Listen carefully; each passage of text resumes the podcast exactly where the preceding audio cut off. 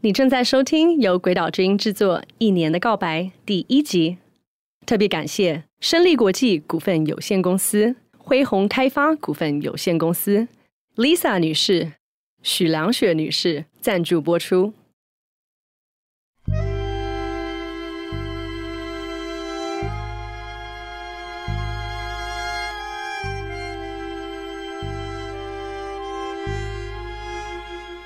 你会害怕吗？时间不多。会啊，当然会啊。嗯、对啊，才要做这个啊。对啊，把妈妈的声音录下来啊。嗯。然后我们是可以哭的啊，对，不用害怕在录音上哭啊。对。那你有没有想过，如果妈妈有一天走，你会怎么样？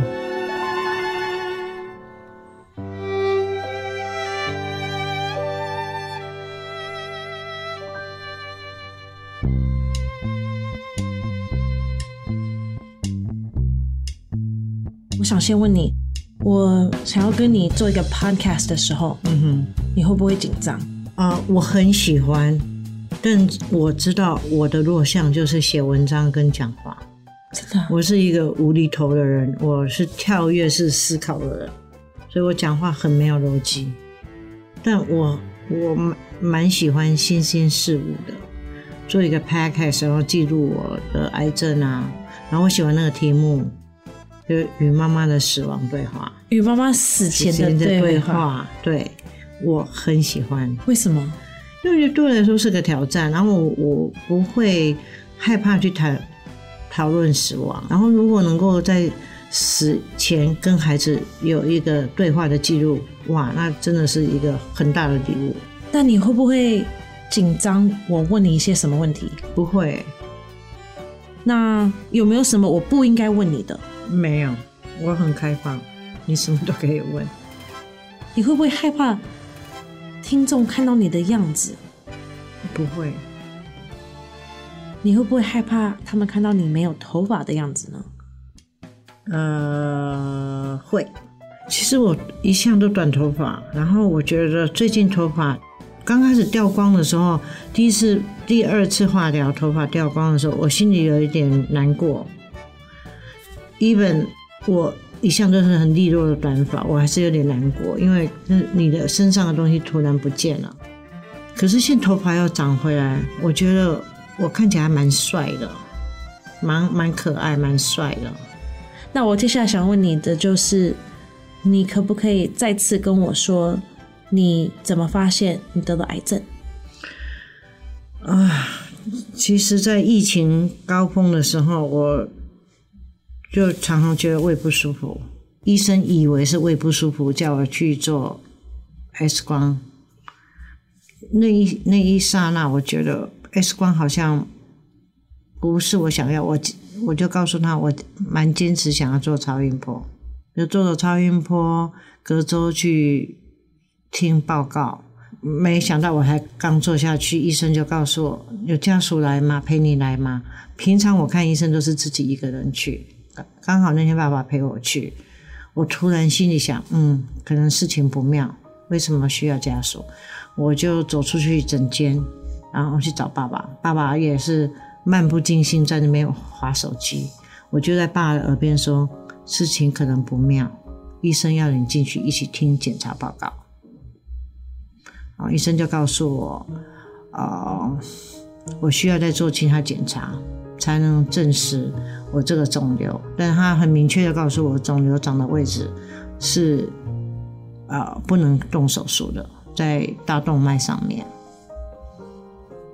我就接下来就做了很多检查，心情其实是蛮沉重的，对未来是充满了未知数，就开始有很多那些担心啊，我就哭啊。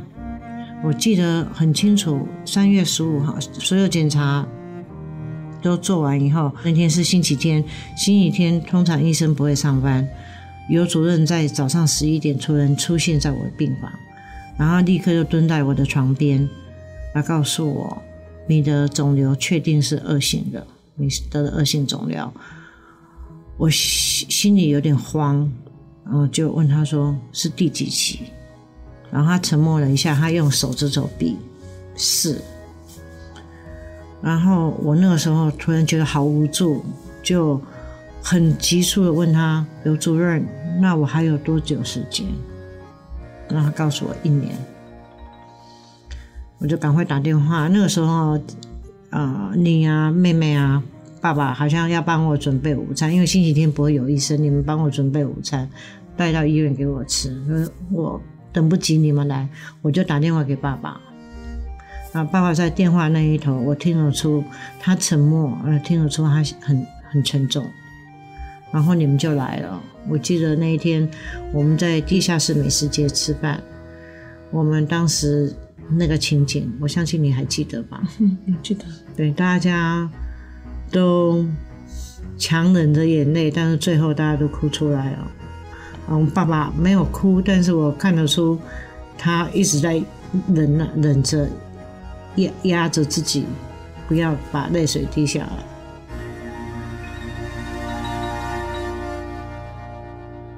然后这次生病啊。其实我感触也蛮多的，这几十年来好像第一次，除了有时候除了去住去度假去玩住旅馆里面，我像很少可以安安静静，然后别人帮我准备一个早餐，然后我吃一个小时，然后也没有想过我可以这么规律的记住我该什么时候吃药，然后这么 organize，然后这次生病我才有。真的有看到自己这一面。其实我觉得我们录这个节目哈，可以讲很多东西，不一定要讲，只是讲你生病的事。嗯，我同意耶。对对，平常心讲，十五年前我们一起做你们的那个大学论文的展览的时候，我是懵懵懂懂的，我什么也不知道，就像你像个指挥官，你叫我怎么做。然后你又像个导演，你叫我怎么做，我就怎么配合，没有很多自己的想法。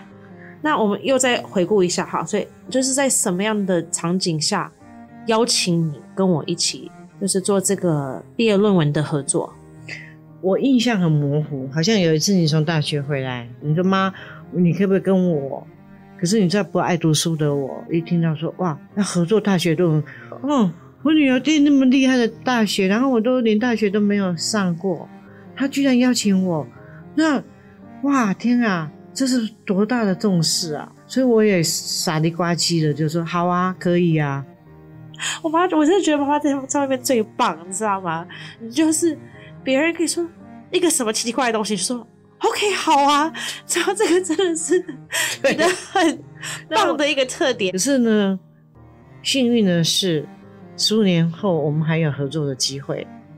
这个时候呢，我才发现，原来哦，我也有我自己的想法。这是一个非常难得的机会，我想要接受这个挑战。我们是真的非典型移民家庭，因为移民家庭的妈妈绝对不可能为孩子，不，我不敢说绝对。像我记得你们小时候会要求我们进你们的房间要先敲门，对对，很多父母。没有的，真的，他们就开门进去了。对，所以我那天还开玩笑给我同事听，我说：“你你不要以为在美国，他们就知道西方的文化跟生活习惯或者生活方式，其实是没有。因为我认识很多人，他们走不出去，他们不愿意走出去那趟。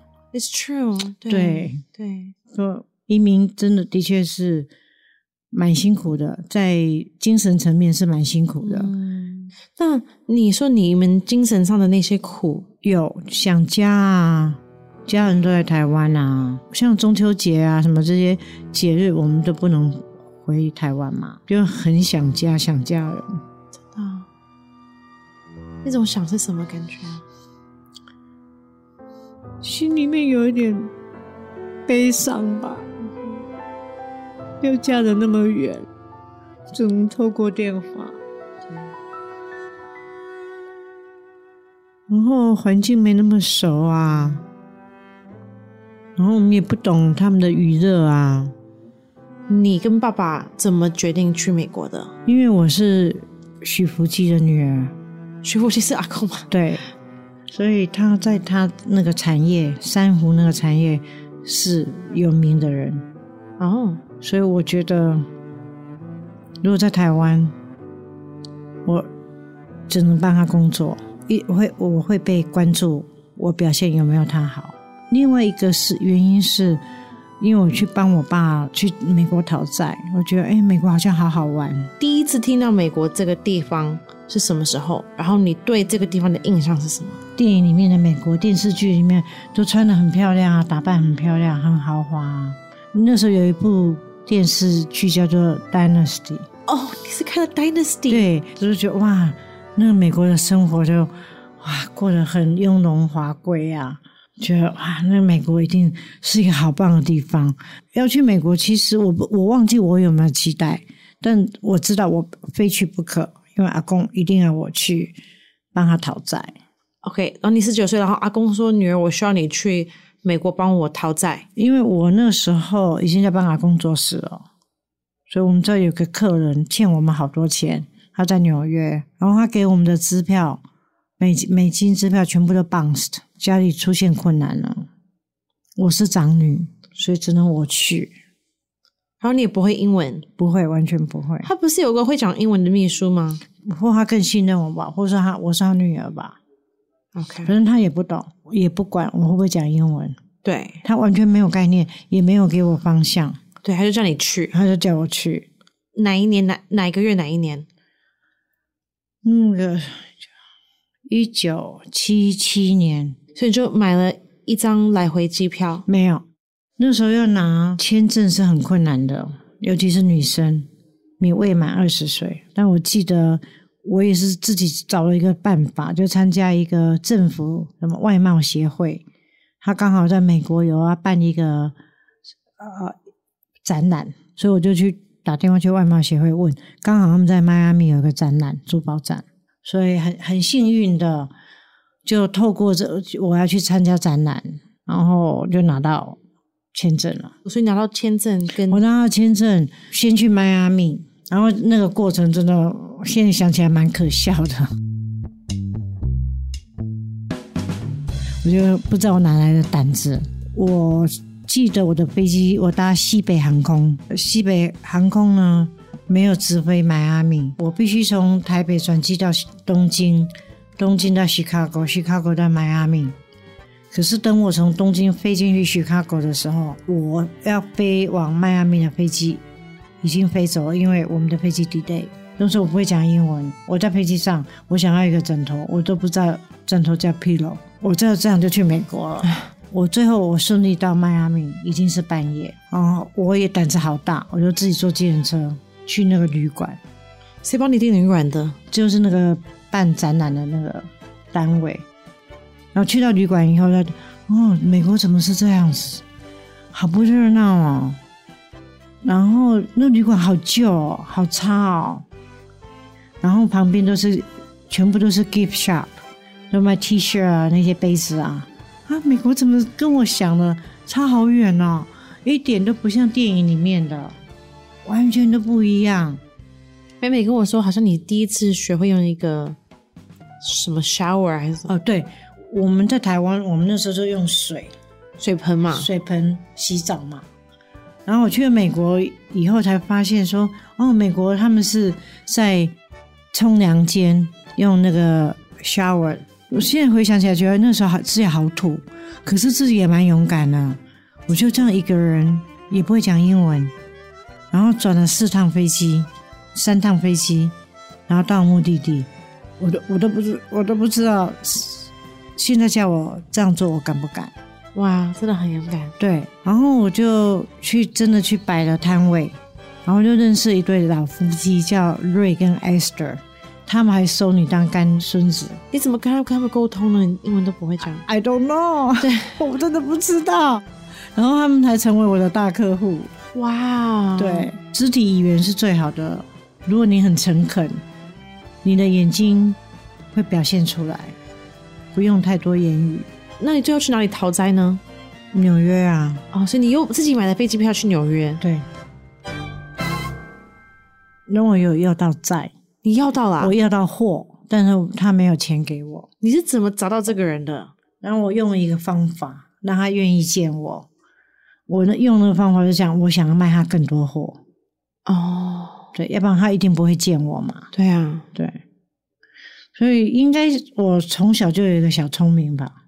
你回到台北的时候，你怎么跟大家报告？没有报告，没有跟阿公报告，你只是把他摘拿。对啊，我帮他解决问题了。哦，我把货 carry 回来，got it，OK。他们也不会问你碰到什么，好像我的家庭好像没有这样的跟孩子的互动，好像没有，所以我也不会问。嗯哼，你在学校发生什么事啊？嗯哼，嗯哼，你们好吗？过得好吗？你们怎么了？嗯哼，因为你也没有，我也没有。对，对可我可怜的孩子，就一代一代这样传。没有啊，因为没有那个文化啦。对，没有那个文化。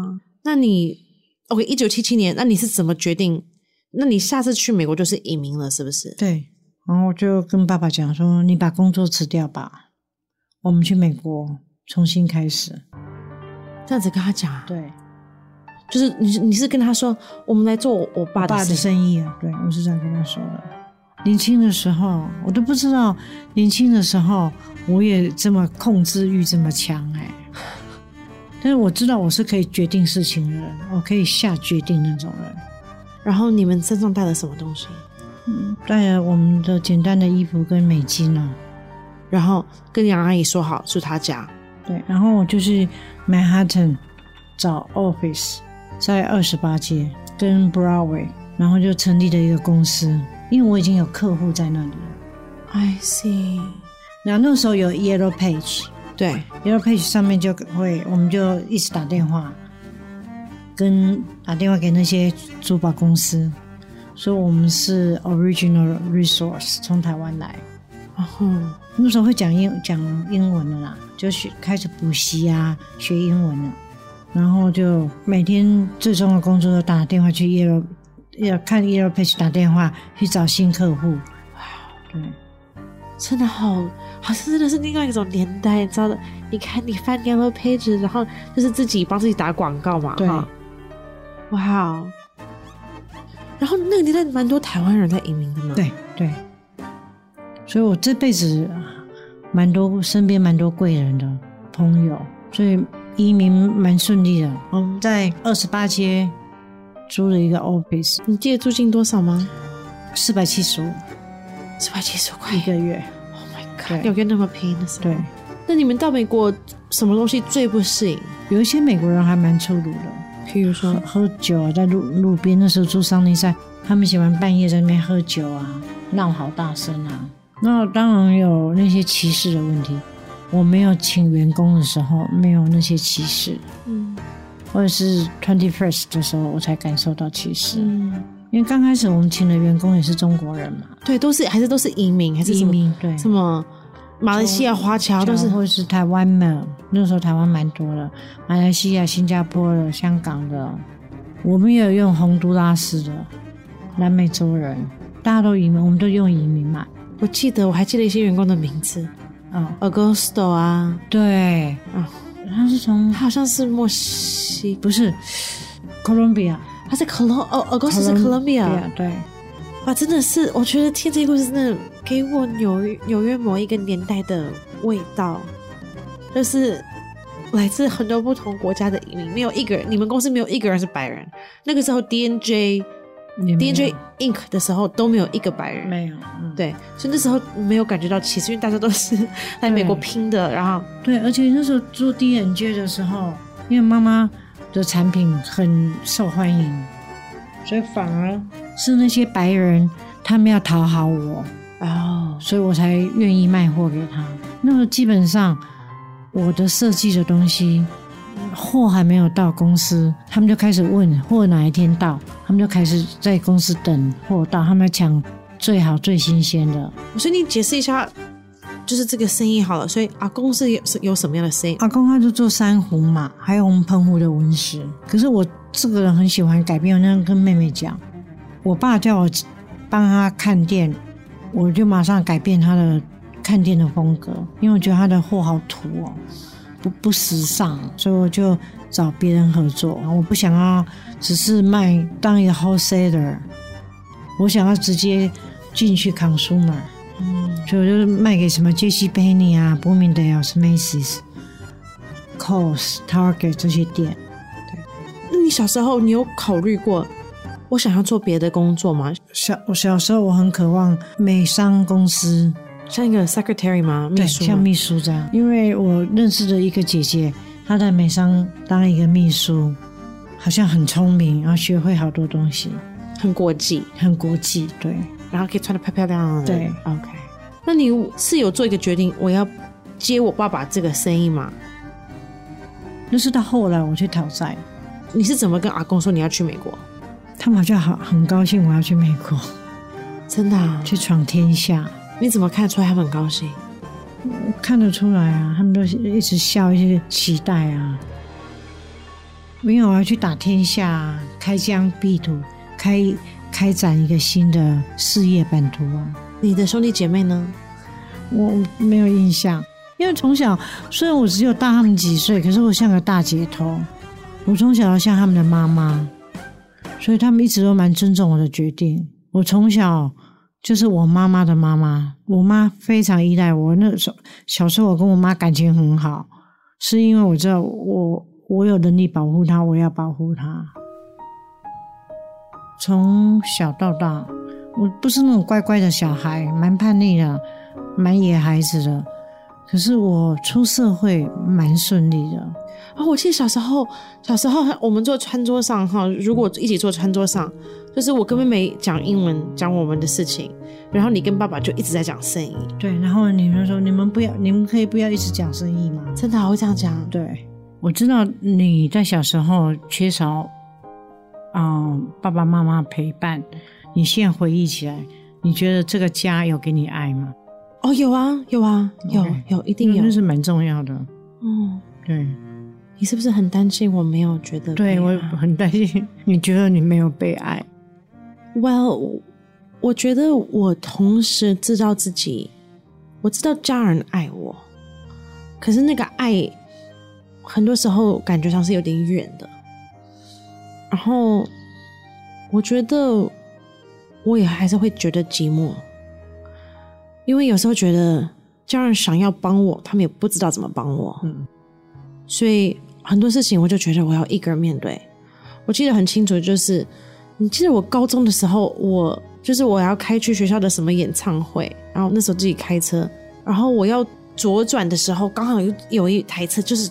Room，他开得非常快哦，然后下来，然后我就刚赶紧刹车，然后就撞到那个 highway 的那个高速公路的 barrier，嗯哼，警察就来啦，然后就变成一个很大的事，然后那个人就一直怪我，然后我就以为，你知道很多事情，小时候我就以为我要自己处理，这个是让我寂寞的一个一个地方，可是这个寂寞是来自很多地方，因为我觉得学校的老师也不帮助我，其实老师都会笑，都会取笑我，诶。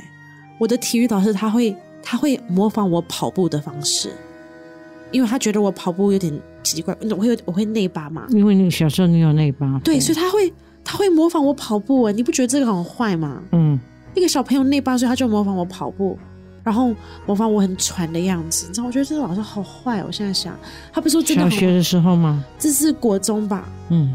然后我觉得我以前有，就是我有个好朋友，他是我们班上唯一的另外一个亚洲人，他是一个混血的小孩嘛。有一次是我的生日，然后你记得那个时候大家都喜欢做 sleepover 嘛，就是过夜趴。然后他就跟我指定我可以邀请谁，虽然是我的生日。然后那一年我跟另外一个女孩子还蛮好的，她叫做 Alisa，所以她就叫我不要邀请她。然后我有一点罪恶感，可是我最后没有邀请她。然后隔天，我们家收到一个电话，然后我们家里没有一个人会讲英文嘛，就是没有一个会讲英文的大人，然后是 Alisa 的妈妈来骂我，所以她是一个成年人骂一个九岁的小孩子，因为呢，嗯、那个九岁的小孩子没有邀请他女儿参加那个嗯过夜趴，就是狠狠的骂我，然后那时候我就觉得没有人可以保护我，嗯，OK，我、well, anyway，我记得我上学的时候呢，我另外一个觉得。我自己有内化一些美国的压迫声音。我记得以前，如果你们来学校，我会觉得很不好意思。好，好多亚洲小孩都有这个问题。然后，因为你们英文没有讲的很好啊，然后当然有口音啊，然后爸爸穿就是就各种方面，我就觉得我们家是跟别人不一样嘛。因为我们住在有钱人的区啊，对，也有这个，也有阶级上的原因，不只是种族。我们存在在一个白人有权利的地盘，然后我们都是低于他们的。我觉得这个很明显。然后别人会笑我，他们会笑，他们会说我臭，诶，同学会说我臭。然后我记得有一次妹妹的同学来我们家说我们家好臭，他是说。It smells like shit。他用 shit 这个字，他打开我们家的冰箱，然后说 It smells like shit。然后我们那时候蛮小的，所以有有人骂我们，我们家像 shit，其实是蛮受伤的。然后我记得妹把她赶赶出我们家门，所以妹从小就是，我觉得她真的有那种，因为她比较叛逆，我真的觉得，嗯，妹妹是我负责的。我记得蛮深刻的是，妹妹有一次要离家出走。然后我一定要处理这个危机，你知道吗？她那时候只有四岁吧，所以我只有六岁。可是我记得他穿什么衣服？他穿一个小带裙，是牛仔小带裙，然后一个白色的衣服，然后头发绑两个辫子，然后他站在门口。然后为什么他很离家出走？他就很不开心啊！他那小时候觉得很不开心。我其实是人生我前二十年，我都完全不敢去面对这个东西。我都觉得我需要快快乐乐的，让大家觉得我完全没有问题，我们的家才可以过得好好的。所以我是二十岁之后才开始，然后我才觉得我不是孤单的，因为我在大学有碰到也有别的移民背景的小孩子，有色群种的人，然后哦，所以我不是唯一在学校被霸凌的，所以我不是唯一有不懂我的移民父母，you know，我花了好多时间我才碰到这样子的人。我跟你讲这件事情，我不知道你怎么看，我不知道你会不会取笑我，或者你觉得很很很可笑。你说你被霸凌，可是我我在那个移民的国家里，在纽约，我有时候我会霸凌别人，所以我很抱歉你有那样的经验。我当然也被歧视，可是我的歧视是，我就去反击，我就因为可能我有那个位置，有那个 position。因为你是老板，我是老板，对对，所以我就去攻击他们。所以你的那个经验，因为你小孩子，你没有能力，所以你只能默默的接受这些歧视或被霸凌。我真的很抱歉，因为把你们带到美国去，我我们很无知的觉得美国是一个最好的天堂，孩子去那边读书是最自由的，然后有。当年的美国梦，这个我承认。说实在，小时候我们陪伴你们真的很很少。可是我现在想要探讨的是，我们会不去，那我们怎么办？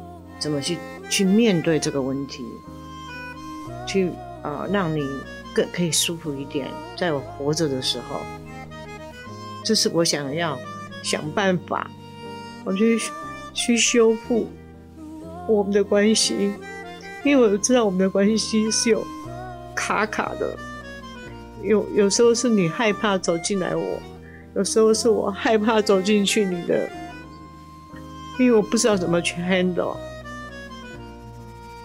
但我很想要修复，这是我的，是我的心愿。我觉得这也是我的心愿。